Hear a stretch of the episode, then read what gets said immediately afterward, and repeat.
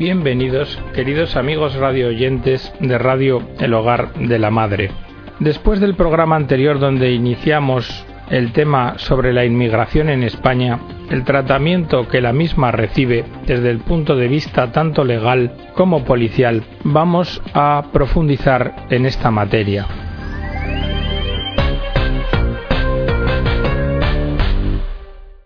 Lo vamos a hacer volviendo a poner rostro a esas personas que son hermanos nuestros, y lo hacemos a través de Pueblos Unidos, un informe elaborado por un centro de la Fundación San Juan del Castillo, entidad miembro del Servicio Jesuita a Migrantes. Sandra. Sandra no podía creer lo que le estaba ocurriendo. Eran las once y veinte de la noche del 22 de septiembre de 2011 cuando dos policías aporrearon la puerta de su vivienda, situada en la avenida del General Ricardos de Madrid. Acababa de regresar a su domicilio con su novio, nacionalizado español, ambos empadronados en esa dirección. Ella, colombiana, lleva once años viviendo en España, los últimos seis años en situación legal, hasta el pasado día 10 de junio, fecha en la que le rechazaron la renovación de la tarjeta de residencia, porque le negaban también la larga duración de su estancia en la Unión Europea. Sandra pretendía recurrir, pero para hacerlo necesitaba que le llegara una carta, y ésta no llegaba. Justo en medio de dicho proceso se presentaron los policías y la condujeron a la comisaría de Carabanchel. Le comunicaron que se le iba a asignar un abogado, pero que tenía que quedarse allí durante esa noche. A la mañana siguiente llegó la abogada de oficio, Hemos solicitado plaza en el CIE, en el Centro de Internamiento de Extranjeros para la detenida, comunicó un funcionario a la abogada. Pero ¿cómo es posible? El proceso de esta mujer se está incoando, no hay antecedentes penales y nunca ha tenido carta de expulsión. Todo fue inútil. Aquella noche Sandra fue trasladada a otra comisaría, la de Moratalaz, donde pernoctó en un calabozo, y al día siguiente fue conducida a otro calabozo de los juzgados de la Plaza de Castilla. La jueza la recibe a mediodía, sin tener en cuenta ni el arraigo ni el domicilio fijo de la misma, y decreta su internamiento. De vuelta al calabozo, espera sola hasta las diez de la noche, hora en que esposada es trasladada al CIE en un furgón, entre burlas de los policías. Una sola llamada telefónica se le permitió realizar que hizo a su novio. Le requisaron las pertenencias, le entregaron una colchoneta, dos sábanas y una manta, y fue guiada hasta su celda. A los tres o cuatro días recibió la carta de expulsión. Sandra nos cuenta que a pesar de ser un centro no penitenciario, el trato dispensado a las internas es denigrante. El caso es que el día 27 de octubre, al cumplirse 35 días de retención, fue trasladada al aeropuerto para su deportación, pero Sandra se negó a subir al avión. Diego. Nico desconocía que era el único miembro legal, como algunos dicen, de su familia. Había nacido en España hace dos años, el país que sus padres eligieron para vivir, pensando que su hijo tendría más oportunidades que en Bolivia. El niño se había convertido en la llave que les daría esos papeles tan valiosos para caminar tranquilos por Madrid. Pero lo cierto es que ese momento todavía no había llegado, sino que lo que iba a llegar era el comienzo de una pesadilla, la de Diego, su padre. Tal vez esta sea una historia de las que nunca debe de ocurrir. Cuarenta y cuatro noches encerrado en el centro de internamiento de extranjeros de Aluche por no tener permiso de residencia. Tras cinco años viviendo y trabajando en España sin papeles, Diego había conseguido un precontrato de trabajo, tenía un hijo español y había solicitado regularización por arraigo social. Cumplía con todos los requisitos. Pero lo cierto es que Carabanchel no es un barrio seguro para inmigrantes sin papeles, y aquella noche de diciembre tocaba detener extranjeros. En la puerta de su casa lo pararon a las once y cuarto de la noche, cuando como cada día llegaba a tiempo para dar el relevo a la cuidadora de Nico. Con dos litros de leche bajo el brazo no se imaginaba que tendría que vivir las peores navidades de su vida. No era la primera vez que le pedían los papeles, pero aquella noche del 23 de diciembre no le sirvió para nada presentar su pasaporte boliviano. Tampoco le sirvió mostrar el resguardo de solicitud de arraigo, ni el carecer de antecedentes penales, ni siquiera el decir que era padre de un niño español y que se quedaría solo, desvalido en casa, si él no llegaba en quince minutos. Esa noche tocaba detener extranjeros, y una antigua orden de expulsión pendiente le jugó una mala pasada. Policía implacable. Primera noche en el calabozo de la comisaría. Abogado de oficio poco interesado en resolver el caso. Y juicio rápido el día 25 de diciembre. Diego acaba compartiendo la cena de Navidad en el CIE de Aluche con otros internos. Allí en el CIE la vida no es agradable. Se respira ansiedad, miedo, agresividad en el trato. No es raro ver cómo la policía golpea a los que se resisten a ser deportados. Diego no puede recibir visitas de su mujer, que sin papeles ha sufrido amenazas de ser internada si se acerca en el CIE. Un nudo le atranca la garganta los días que hay vuelo a Bolivia. Cada martes, jueves o sábado puede ser expulsado. Con él lo intentaron dos veces. La segunda fue al aeropuerto escoltado, esposado y atado de pies y manos. Nos dice nos embalan como un equipaje para inmovilizarte. Hay muchos que se hacen sus necesidades encima para que no puedan subirlos al avión, para no abandonar a su familia. Lo cierto es que le metieron en el avión a la fuerza. Gritó y lloró tanto que el comandante de la nave tuvo que ordenar que lo bajaran. ¿Por qué te resistes? le preguntó el piloto. Si no te deportan hoy lo harán mañana. Y Diego contestó Soy padre de un niño español, y mi único delito es no tener permiso de residencia en el país al que he venido a vivir.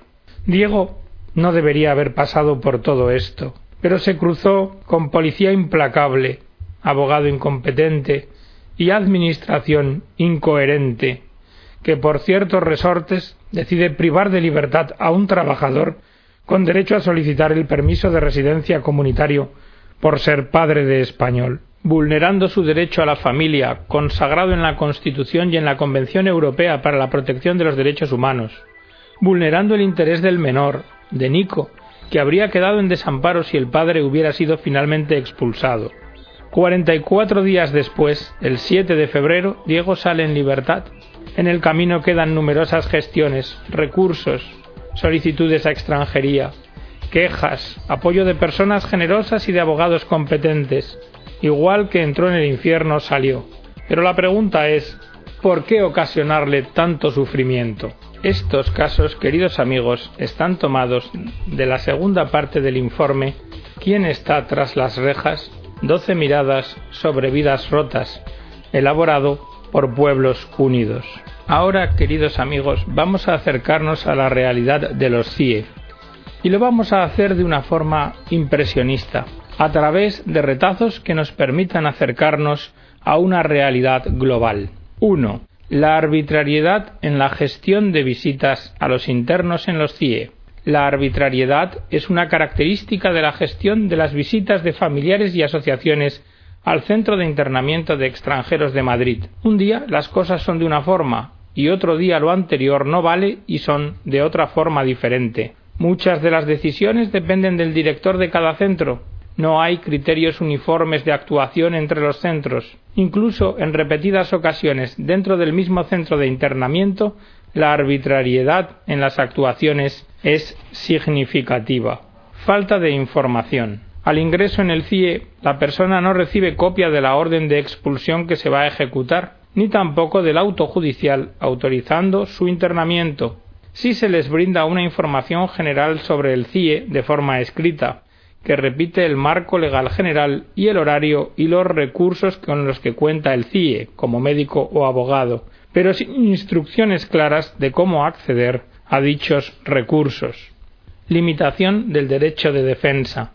El artículo 62 de la Ley Orgánica de Extranjería dice que toda persona interna tiene derecho a ser asistido por abogado y a comunicarse reservadamente con el mismo incluso fuera del horario general del centro cuando la urgencia lo justifique. En la práctica, sin embargo, el internamiento provoca una significativa limitación del derecho de defensa. La comunicación con los abogados se hace muy difícil. Ya es complicado para la persona interna llamar desde el CIE al exterior, pero si es el abogado el que intenta ponerse en contacto con el cliente, la misión deviene prácticamente imposible ya que la persona interna ha sido privada a su ingreso del teléfono móvil y el número disponible para realizar llamadas siempre comunica o no responden. Agresiones físicas.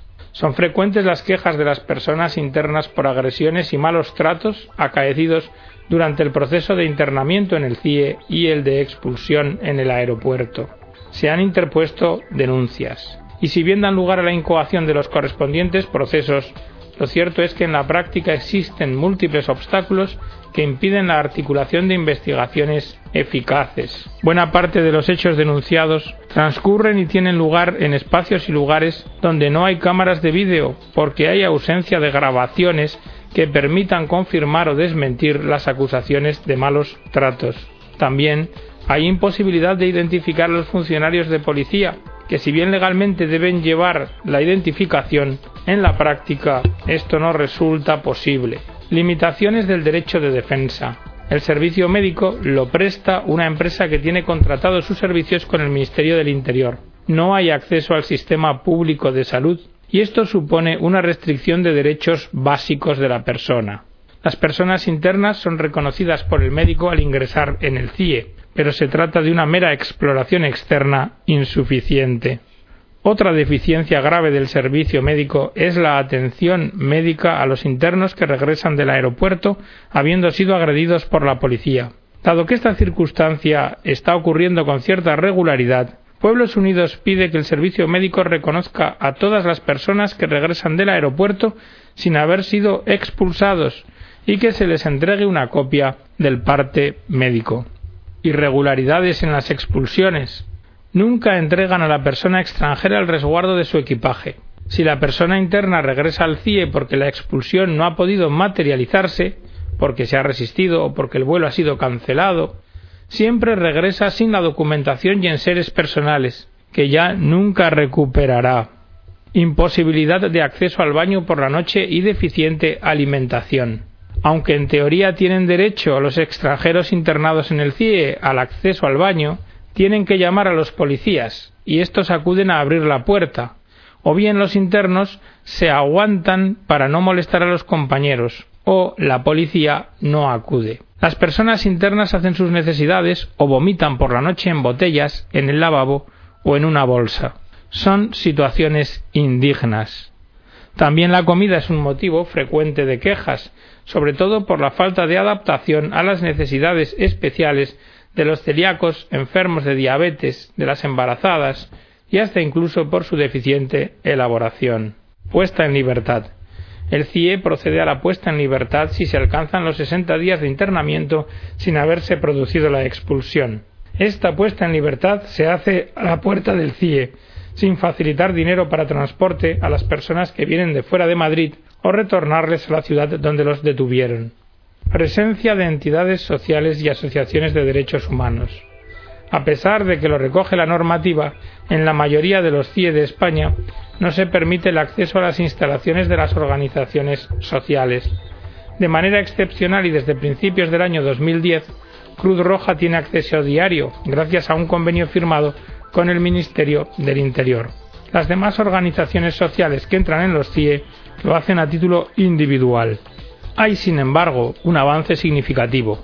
Un auto del Juzgado de Control del CIE de Madrid en enero de 2011 acordó requerir al señor director del CIE para que estableciera las siguientes medidas. Habilitar horario de mañana y tarde para que las organizaciones no gubernamentales, por medio de sus representantes o miembros, sean o no abogados, puedan visitar, comunicar y asistir a los internos que lo soliciten o a los internos que las ONGs, sus representantes o miembros soliciten. Habilitar a los representantes o miembros de las ONGs para que no tengan que guardar colas de espera cuando vayan a efectuar visitas y asistencias y que sus visitas no estén sometidas a una duración máxima de tiempo disponer que el señor director del centro que las comunicaciones con los miembros de las ONGs por los internos sean realizadas directamente y no mediante el uso de aparatos de tipo telefónico, de tal modo que las mamparas o cristales de aislamiento permanezcan abiertos y no cerrados. Hay varias instituciones que controlan los CIE, Defensor del Pueblo, Fiscalía,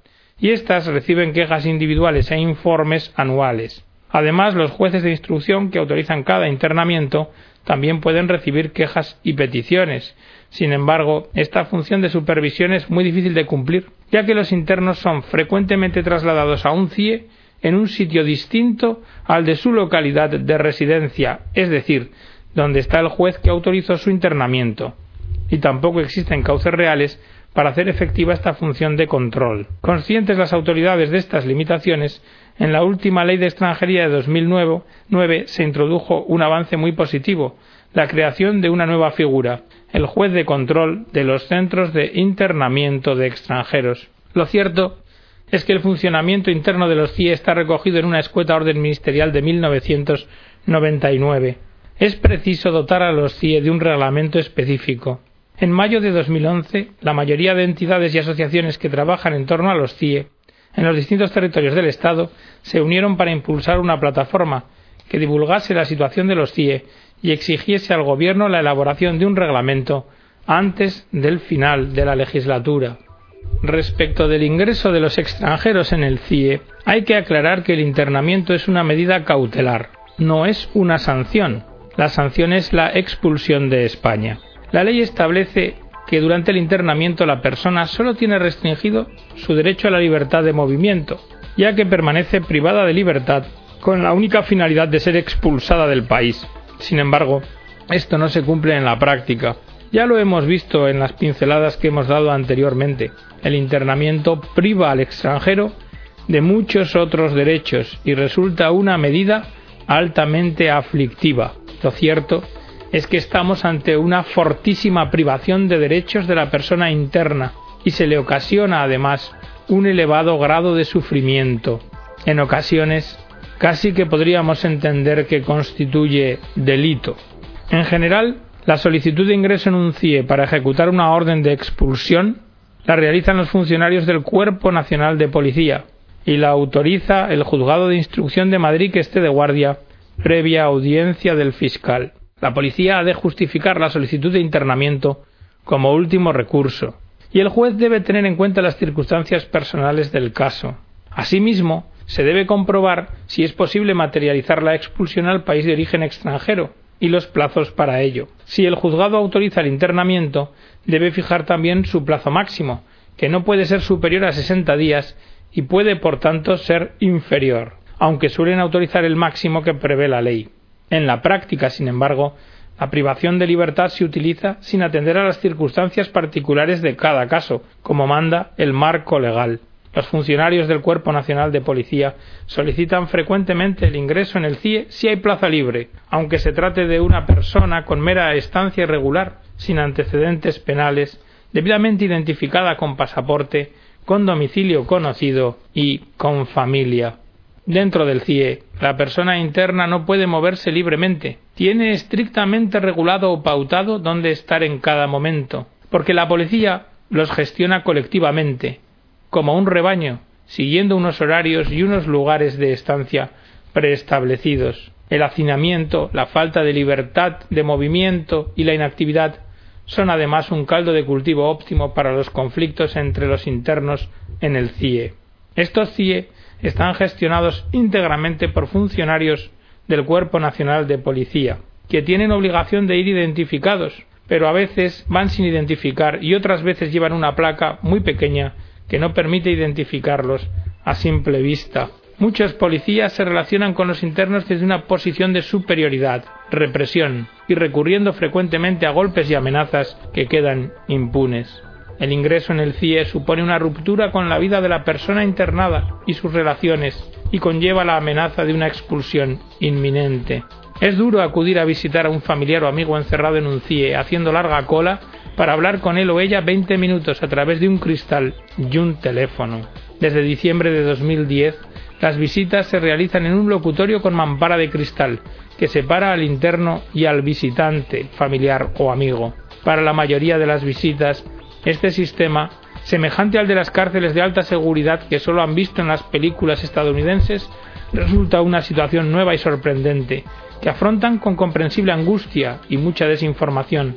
La gestión policial de las visitas agrava sin duda lo aflictivo de la situación. Pero, ¿qué conclusiones debemos extraer sobre los CIE? Las conclusiones finales las vamos a tomar del informe elaborado por Migra Europe, que es una asociación de organizaciones no gubernamentales, una red de trabajo que lucha por defender los derechos de los inmigrantes.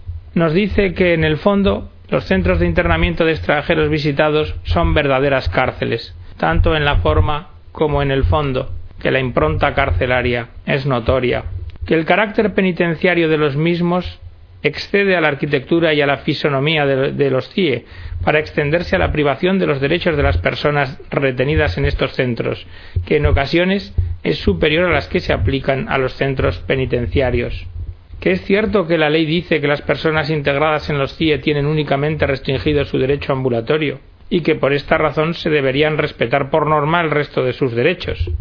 Sin embargo, en muchos casos les son vulnerados, condenándolos sin ser delincuentes a condiciones mucho peores a las que se ven sometidas estos. La ausencia de una ley agrava la situación, máxime cuando se constata que existe un escaso o nulo control de estos centros por parte de la autoridad judicial, lo que conlleva una autoridad prácticamente incuestionable a la dirección gubernativa de estos centros. Además, la visita a los CIE ha puesto de relieve la falta de los derechos fundamentales recogidos en la legislación penitenciaria, falta de intérpretes que imposibilitan o dificultan la comunicación, falta de garantía de acceso a la defensa jurídica efectiva con la consiguiente indefensión, ausencia de cámaras en parte de las instalaciones, lo que imposibilita verificar el correcto funcionamiento del centro, protocolos y procedimientos administrativos inadecuados para que los internos puedan tramitar con seguridad y confidencialidad las quejas referentes a la vulneración de sus derechos, vulneración del derecho a la intimidad en las comunicaciones a través de las mamparas de visitas que impide contacto directo con amigos y familiares, o vulneración del derecho a la integridad moral, que supone compartir una habitación de pocos metros cuadrados con numerosas personas, de especial relevancia nos parece la práctica del desnudo integral, al que se somete a las personas que van a ingresar en el CIE de Algeciras.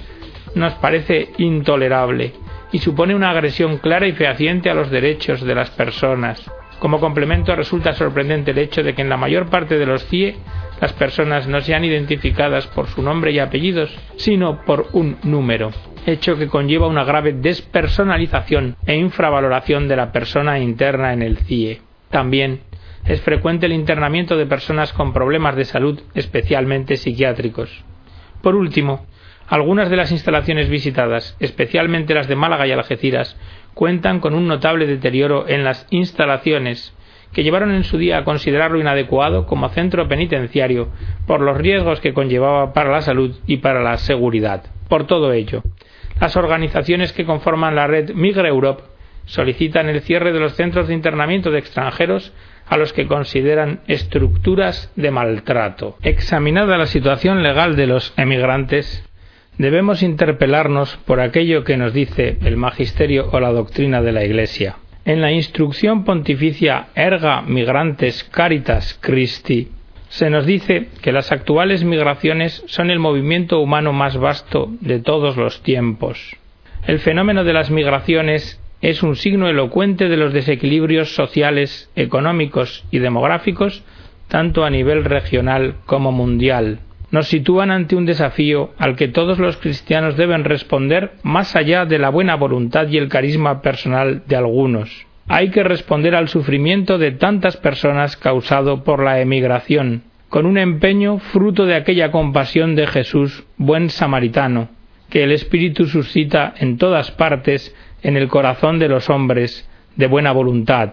Además, debe despertarla en la misma Iglesia, donde revive una vez más el misterio de su divino fundador, misterio de vida y de muerte. La Iglesia ha contemplado siempre en los emigrantes la imagen de Cristo que dijo era forastero y me hospedasteis. Y si por un lado los sufrimientos que acompañan las migraciones son de hecho la expresión de los dolores de parto de una nueva humanidad, por el otro, las desigualdades y los desequilibrios de los que ellas son consecuencia y manifestación muestran la laceración introducida en la familia humana por el pecado y constituyen un doloroso llamamiento a la verdadera fraternidad. El fenómeno migratorio se nos presenta así como un signo de los tiempos. La Comisión Episcopal de Migraciones de la Conferencia Episcopal Española ha pedido al Parlamento Europeo que en todas las directivas que dicte sobre el tema de emigración se respeten siempre la dignidad y los derechos fundamentales de los inmigrantes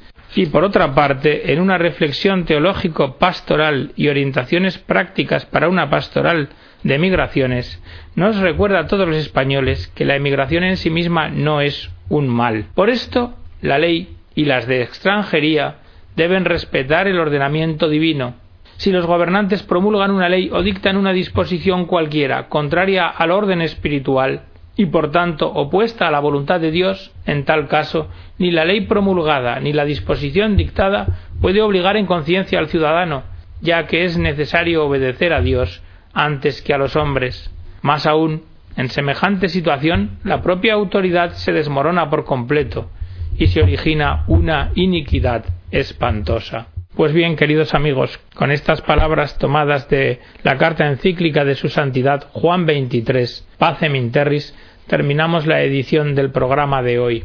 En el fondo, queridos amigos, si lo meditáis, lo que acabamos de escuchar se corresponde con un mensaje del pueblo llano. Cuando los que mandan pierden la vergüenza, los que tienen que obedecer pierden el respeto. Que Dios os bendiga a todos, queridos amigos. Me despido hasta el próximo programa.